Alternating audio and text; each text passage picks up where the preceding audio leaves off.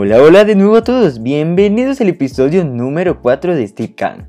El tema a tratar en este episodio es la primera cámara. Así es, vamos a hablar sobre la primera cámara en el mundo.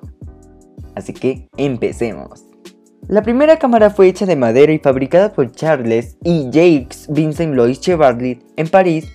Sin embargo, aunque se considera oficialmente que este fue el nacimiento de la fotografía, la invención de la cámara oscura es anterior.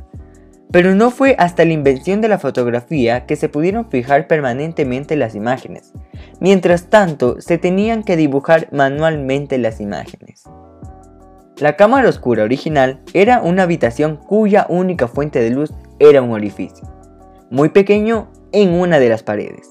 La luz que penetraba en ella por aquel orificio proyectaba una imagen del exterior en la pared opuesta. La imagen resultaba invertida y borrosa. Leonardo da Vinci definió una cámara oscura. Decía que si se coloca una hoja de papel en blanco verticalmente en una habitación oscura, el observador verá proyectada en ella los objetos del exterior, con sus formas y colores. Parecerá como si estuvieran pintados en el papel, escribió. Luego se descubrió que la luz causaba un ennegrecimiento. Los científicos británicos Thomas Whitgob y Sir Humphrey Davy comenzaron sus experimentos para obtener imágenes fotográficas. Estas fotos no eran permanentes, ya que después de exponerlas a la luz, toda la superficie del papel se ennegrecía. La primera cámara que fue lo suficientemente pequeña como para considerarse portátil, fue diseñada por Johann Sand en 1685.